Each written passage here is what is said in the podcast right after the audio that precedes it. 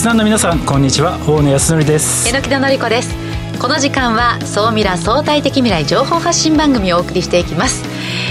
ニュースや情報をもとに仮説を立て予測することが可能な相対的未来につながるヒント総ミラをいち早くリスナーの皆さんにお届けしていく情報番組です。パーソナリティは大野康則さんです。よろしくお願いします。よろしくお願いいたします。そして日本能率協会総合研究所マーケティングデータバンクエグゼクティブフェロー菊池健二さんです。はい、えー、菊池健二です。よろしくお願いします。今日は国の肝入りの政策について取り上げようと思っています、よろしくお願いします。さあ私のお隣には女性のゲストがいらしてくださっています、はい、本野さんご紹介いただけますか、はい、最近あのフードテック界隈であるねベンチャー企業を買収して非常に話題になったですね。それを推進あのしてこられた日霊、えー、民友の、えー、事業推進ジェネラルマネージャーである、えー、関谷恵理子さんに今日お越しいただいてその時の、えー、話をいろいろとお聞きしたいなと思っております。日霊というとこうイメージはこう冷凍食品というイメージがありますけれども違うんですよね小野さんその言い方。もういろいろあるんです。後ほどたっぷりお伝えしますこの番組は YouTube でも配信しています。YouTube はラジオ日経の番組サイトからご覧いただけます。こちらもぜひチェックしてください。それでは番組スタートです。この番組は日本能力協会総合研究所 JMA システムズ日本マイクロソフトの提供でお送りします。総ミラートレンド。総ミラトレンドこのコーナーはビジネスの最新ニュースを大野さんがピックアップそして解説していくコーナーです。さあ今週のニュース何ですか？はい。今週は予診審査 AI と、まあ、これだけ聞くとん？って感じなんですけど今まで、うんあの菊池さんとかが何回かお話しいただいたんですけど、うん、決済系のサービスとかですね。後け後払い決済とかあの BNPL っていうその事業が伸びているとかっていう、うん、まあ何度かね市場のデータ出したと思うんですけど、はい、今ですねこの予診ビジネスっていうのが本当にかなり巨大な産業に成長してきてるんですね。これね改めてちょっと調べたらちょっとびっくりしたんでちょっと今日その辺の話をバイナウペイレイターね。そうなんですよ、はい、バイナウペイレイターですね。これが後払い決済で、まあ、かなかなりあの日本国内もね徐々にこういうのも出始めてきてるんですけれども、はいカーローっていう話を以前言ったのちょっと覚えてるかな？なんかあのはい、はい、あのシンガポールのですね中古車ネット販売の会社なんですけれども、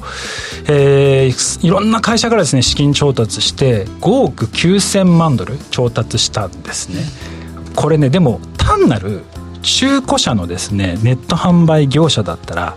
こんなに資金調達できてないわけですよ。はいで彼らのやっぱりポイントって何かというとですねこの余震なんですよね。で何ができるかというとなんと中古車え1分で余震審査します。あすごい。そうなんです、はい、AI を使って圧倒的に業務を効率化して余震をたった1分であの完了させる。でスピードを速めるってだけではなく要は効率化しているので、うん、低金利なんですよ安い。安くて早くてすぐにだから欲しいもの買えるっていうので、まあ、こういったようにですねカーローを筆頭にですね世界中で次々にですねこういう企業が登場してきたりだとか売上的にもですねこの年平均成長率も上位にやっぱり上がるようなですね企業っていうのが次々に今登場してきて。じゃあもうこれまでのビジネスプラスアルファ余震ということをこうラジオをお聞きの皆さんのビジネスにもできるかどうかそんな視点でも聞いてもらえると面白いかもしれないです、ね、でこの後にもちょっと出てくるんですけど一見我々に関係なさそうなんですけれども、はい、やっぱり我々物を何か買うって時は、ええ、絶対にこういう余震っていうのがあのやっぱり関わってくるものなので、え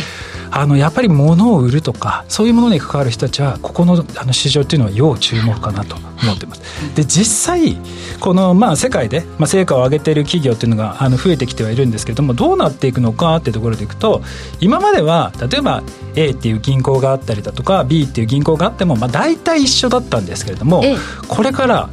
審査が入って AI 審査が入って圧倒的に効率化を図ってくると条件が良くなったり安くなったりするのでここで大きな差別化が今後出てくるんじゃないかなと。でじゃあ実際そういうのをやってる企業ってどれくらい伸びてきてるのかっていうのもちょっと後ほど説明するんですけれどもこれがですねこれ中国のパターンなんですけれどもあの AI 使用あの信用スコアリングって言ってですね、うんうん、あの人の信頼度をスコア化してるんですね、はい、例えば社会的地位とか年齢とか、えー、えー、交友関係とかクレジットの利用履歴を見ながらこの人は信頼できる人か信頼できない人かっていうのを、まあ、スコア付けするっていう。で信頼できる人に対しては金融ローンを優遇したりとかっていうサービス。ちょっとねこのサービスは日本には難しい気もするんですが中国とかではまあ実際これが今運用されてるいやこれまでの社会的な地位とか職業とかこれまでのローンで判断されるのは分かるんですけどこういう関係っていうのはえつまりは全てのデータはまあ、見られるということですか、ね、そうですね。あの特定の、まあ、企業または政府とかに、まあ、情報っていうのはあの開示するというようなまあ、その代わり、まあ、リターンとして金融が優遇されるとか、まあ、いろんなものが無料になったりだとか支払いがある程度例えば敷金が免除になるとかっていう優遇を得られるっていう、まあ、どっちを取るかっていう感じなんですけど、まあ、でも自分の信頼度これどのくらいなのかってちょっと知りたい。まあ、超だ大野さんがいるからダメとか言って。いやちょちょちょちょいや俺はねどうだろうでもこの中であでも榎田さんが一番信頼度高いのかなでも私あれですよこうなんだろう自分で起業したりもしてるじゃないですか。おそらくあの日本だと普通に雇用されてる人が信用が高いです、ね、あだからそういう意味でいくと日例の関谷さんが関谷さんが一番高い。菊池さんが一番高いですかね、まあ、っていうような感じで、まあ、信頼度はスコア化してその人向け用に、まあ、サービスを展開するっていうのでやっぱりねこの余震関連の銘柄っていうのも急上昇してましてこの間アップスタートホールディングスっていう株を見たらですね、はい変動率がもう半端なくてですね22ドルから今最高401ドルまでとんでもない勢いでたった1年でものすごい勢いで成長してるんですよね。そうですぐらいですね。今やっぱりこういう銘柄っていうのもかなりあの注目を集めてます。で日本だとまだ成長はそんなにしてないんですね。でなんでかっていうといろいろ調べてみると日本ってやっぱり信用情報機関の登録が95%達成してるんで他の国と比べるとやっぱ他の国って30%ぐらいしか登録されてないので日本っていうのは社会インフラもっとそもそも整ってる。なのでまあ日本だと、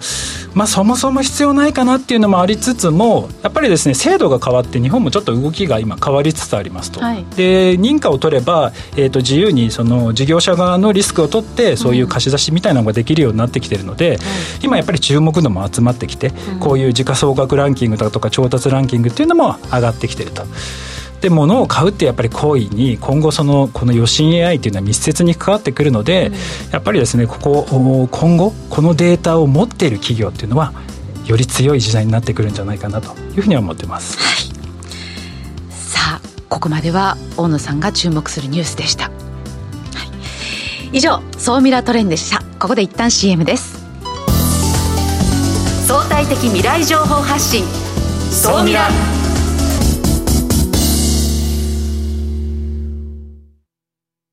経済価値観テクノロジー激変する世界に生きる全ての人々がより良い未来をつかみ取るためにマイクロソフト Azure はビジネスにご活用いただけるクラウドサービスです。既存システムから乗り換えたいスタートアップでコストを抑えたい方プログラミングフリーで今すぐ使える AI から RPA まで12ヶ月間無料でお試しも可能。まずは「総ミラ」ウェブサイトバナーをクリック。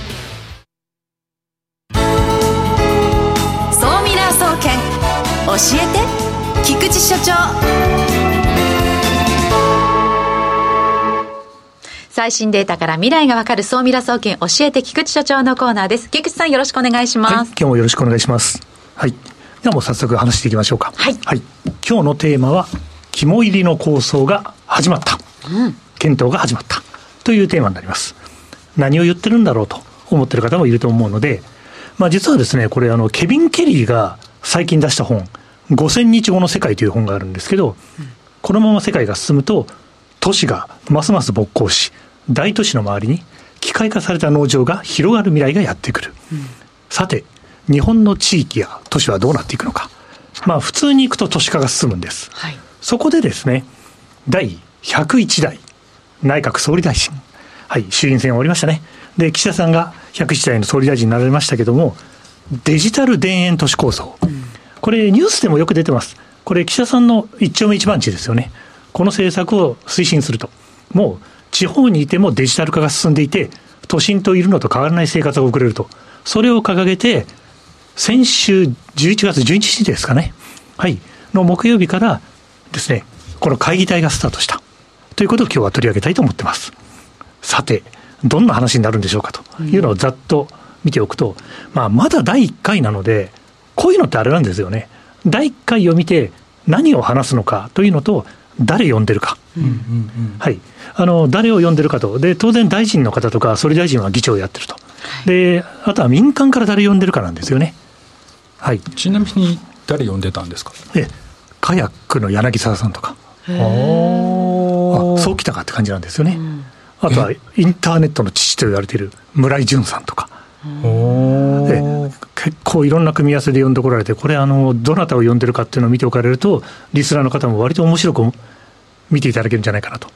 いうような感じがしますね。木さん、こうした議事録を毎回こうチェックしていらっしゃるんですね。あそうですね。で、何を話してるか、多分これがポイントなんだろうなと。で、あの、一番のポイントは、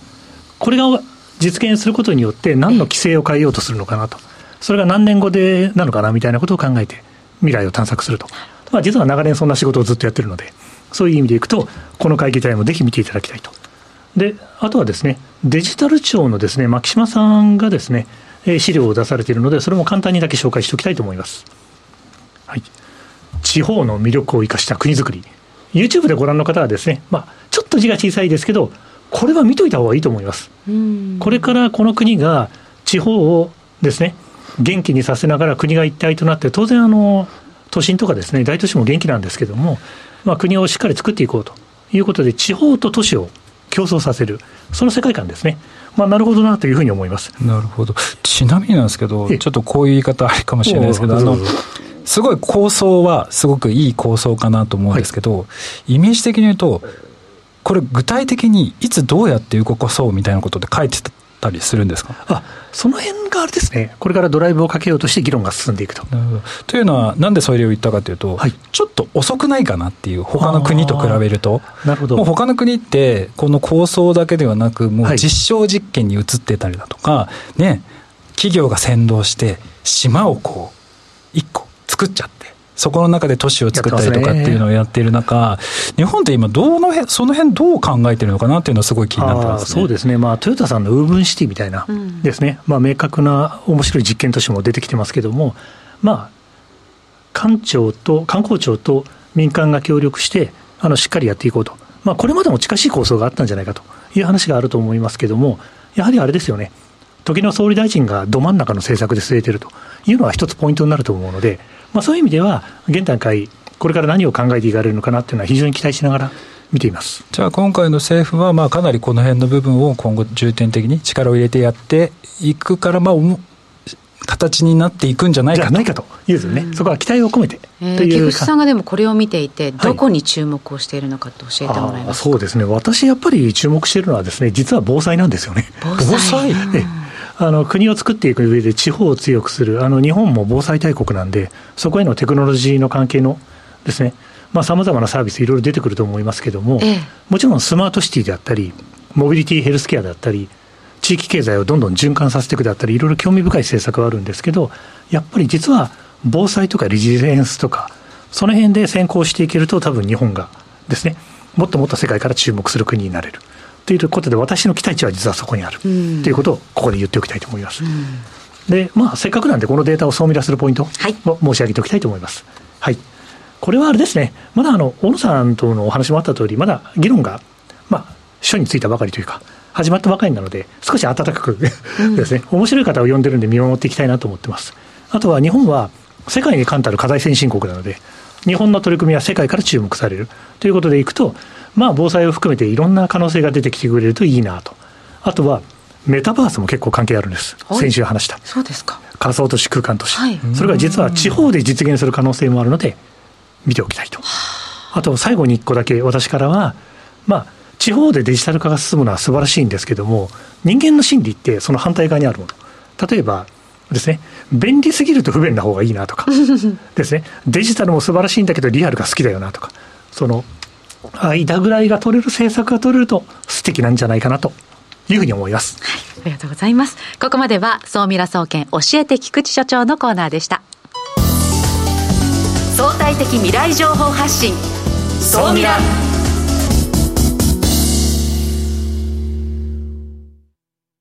経済価値観テクノロジー激変する世界に生きる全ての人々がより良い未来をつかみ取るために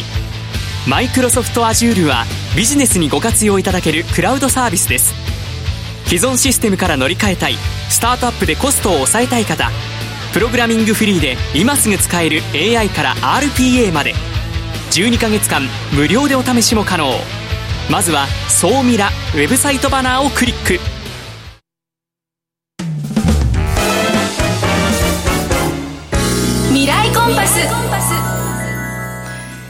このコーナーは未来への羅針盤コンパスを手にすべく魅力あるゲストをお招きし最先端情報をお聞きしていくトークコーナーです。本日のゲストをご紹介いたします。株式会社日例事業開発推進部。株式会社ミーニュー。事業推進ジェネラルマネージャーの関谷恵理子さんです。よろしくお願いいたします。よろしくお願いいたします。はい。で、今回関谷さんをお招きしてですね、お話しいただくテーマはですね、食品企業のフードテック戦略というような形で、うん、最近ですねベンチャー企業を買収してちょっと勢いに乗ってるその関谷さんからいろいろとお話をお聞きしたいんですけれどもまずなんですけれども、はい、皆さん日例って知ってますか？日例あのスーパーに行ったら並んでますよ冷凍そうですよね、はい、なんかねチャーハンとか焼きおにぎりのイメージありますよね、うん、まずねそこから考え方をちょっと変えましょう今日は、うん、実は言うと我々が知っているチャーハンとか焼きおにぎりって日例の売り上げのうち全体のうちの12%ぐらいしかないんです。はい。でそうなんです。ほとんどがね、我々知らないんです、えー、例えばコンビニとかで最近アイスコーヒーとか、はい、ね、よくあるじゃないですか、うん、そのアイスコーヒーの中に入ってる氷とかあれ日例です。とかあと、まあ、回転寿司とかね。今いろんなところに回転寿司出てきてる。ね美味しいネタとか？ネタありますけどあの寿司ネタもそうですし、うん、あとこれ私もすごい意外だったんですけど世界第5位の冷凍物流会社なんですよ、もう日本ではもう圧倒的なんですよね。そういう日例がまあある意味まあ本当食品会社のまあ大手にいる日例が、フードテックにチャレンジしたわけですよ。全く関係のないだから今日はその辺の部分をですねいろいろ聞きたいなと思っております、はい、そもそもなんですけどフードテックはなんで取り組みを始めようと思ったんですか？なんでフードテックに取り組もうと思ったか。あのもともとちょっと日例のあの成り立ちをご紹介させていただきたいんですけれども最初日例っていわゆる国策会社って呼ばれるもので国だ国の会社だったんですよね。であのそれがあの戦後にあの食糧難の時代にですね日本国中にこう食べ物をお届けするっていうそういう使命をあのいただいて1945年に日本冷蔵っていう会社になったと。で、えーと、そこから、まあ、何もないところからこう食べ物を新鮮に届けるためにあの、まあ、冷やしてお届けするとかあとは冷やすためのあの車を作るとか、そういうことをこうずっとこう繰り返してきて、今のその日本のこう冷凍食品のまあ礎を作っているっていう、そういう会社なんですね。なので、考えてみると、すごく、もともとイノベーティブな素質のある会社だと思ってまして、一例で申し上げると、つい、あの、昨年ですね、あの、先ほどご紹介いただいた、寿司ネタの事業をやっている日霊フレッシュという会社ありますけれども、こちらが、えっ、とですね、特色、特色ジャス認証の日本第1号というのを取ってまして、で、これは、あの、持続可能性のある、あの、それに配慮した鶏肉っていうものが認証されているんですよ。まあ、そういう意味でいくと、やっぱりこう、イノベーティブなものって引き継がれてるんじゃないかなというふうに思いますと。持続可能性鶏肉？あはい。ちょっと分かりづらいですよね。なんだろう、え普通の鶏肉と何が違うんですか？えっとですね、鶏の糞を、はい、えー、農家さんに肥料としてお渡ししますと。はい、なんとなくここからイメージできるかなと思うんですけど、うんその肥料で飼料米を育てます、うん、その飼料米を買います。その飼料米で鳥を育てますというこう循環型になってるんですよ。ここが認証されたところになるんです。なるんですね。はい、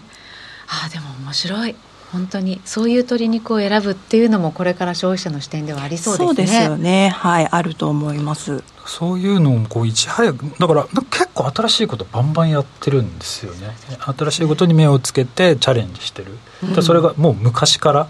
そういう伝統がある。ね、はい。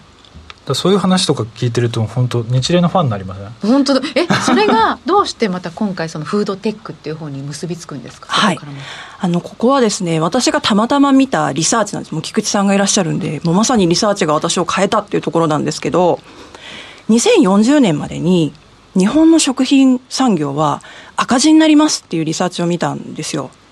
でこれを見たときにおそらく今までのような食品産業の成長ではなくて、はい、何か別の視点でサービスを作らないといけないんじゃないかなっていうのに気がついたっていうのが一番最初でなので物だけではなくて何かサービスとか技術とかテクノロジーみたいなところをこう入れた事業を作っていきたいと思ったのが最初ですね。うんで、加えて、まあ、いろんなあの異業種が食品産業に入ってきていた時期だったので、そういうことを考えると、やっぱり、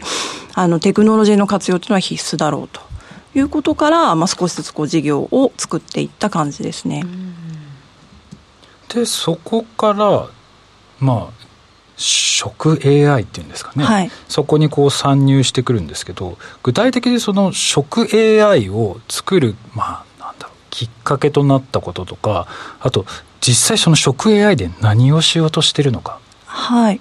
えーと、AI を作ろうとしたきっかけというのはまさに先ほどのあの日例の成り立ちにあるんですけど今まではみんなが美味しいと思って食べていただけるものを一生懸命作ってきてみんなにお届けしてきたんですけどだんだんやっぱり個人個人の美味しいもの食べたいもの、望むものをこう提供するようなものも必要なんじゃないかなと。まあ、そういうサービスたくさん増えてきていた時期でしたので、っていうふうに思ったんですが、じゃあ、みんなが欲しいものって、それぞれ欲しいものって何か分かるかというと分からないと。それを分析するためのツールから作れば分かるんじゃないかと思って、てその食の指向性を分析するツールを作ろうとしたら AI に行き着いたっていうのが、まあ、最初ですと、うん、ですのでこの AI ができるのは、まあ、ここにいらっしゃる皆さんがどんな食の指向性をお持ちなのかっていうのを分析してぴったりのものをご提案しますというのができるのが食指向性分析の AI になります。今どこまで進んでるんですかそれ。えどこまで進んでいると言いますか？え私たちの好みに合わせた私に合わせた菊池さんに合わせた大野さんに合わせたこう食の提案っていうことですよね？そうですね。はい。あのこの後お話しさせていただく、まあ、アプリがあるんですけれど、はいはい、そのアプリを使っていただくとえのきどさんに合わせた今日のおすすめの献立をご提案します。わお。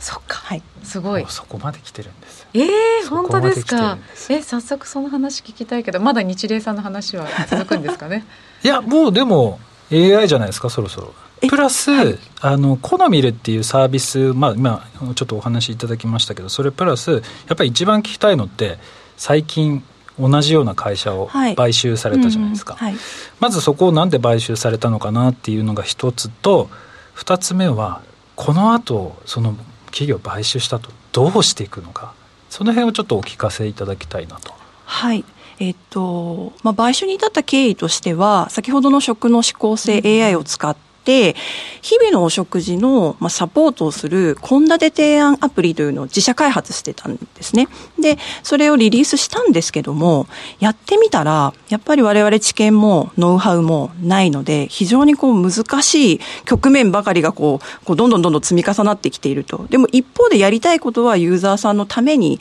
サービスを提供することだったんですよ。ってなると、何かこう、やっぱり変えなきゃいけないって言った時に、全く同じことを目指している、ほぼ同じサービスをやっているベンチャー企業があって、であれば、ここと一緒に手を組んで、同じユーザーさんの目標、あ目的の達成のために作っていった方がいいんじゃないかということで、あの、まあ、株式を取得するっていう経緯になりました。その会社がミーニューですか？あ、おっしゃる通りです。はい。ああ、そうですか。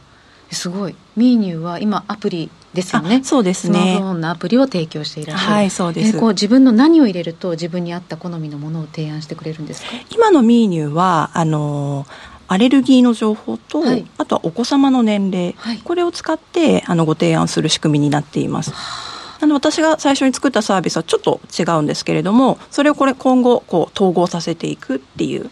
ところですね。家族ができると分かりますけど自分のものと家族子供のものとそうですよ、ね、その別々の大変大変です、いやだって同じカレー作るにしても途中からやっぱスパイス変えるとかはしないと、そうですよね。だって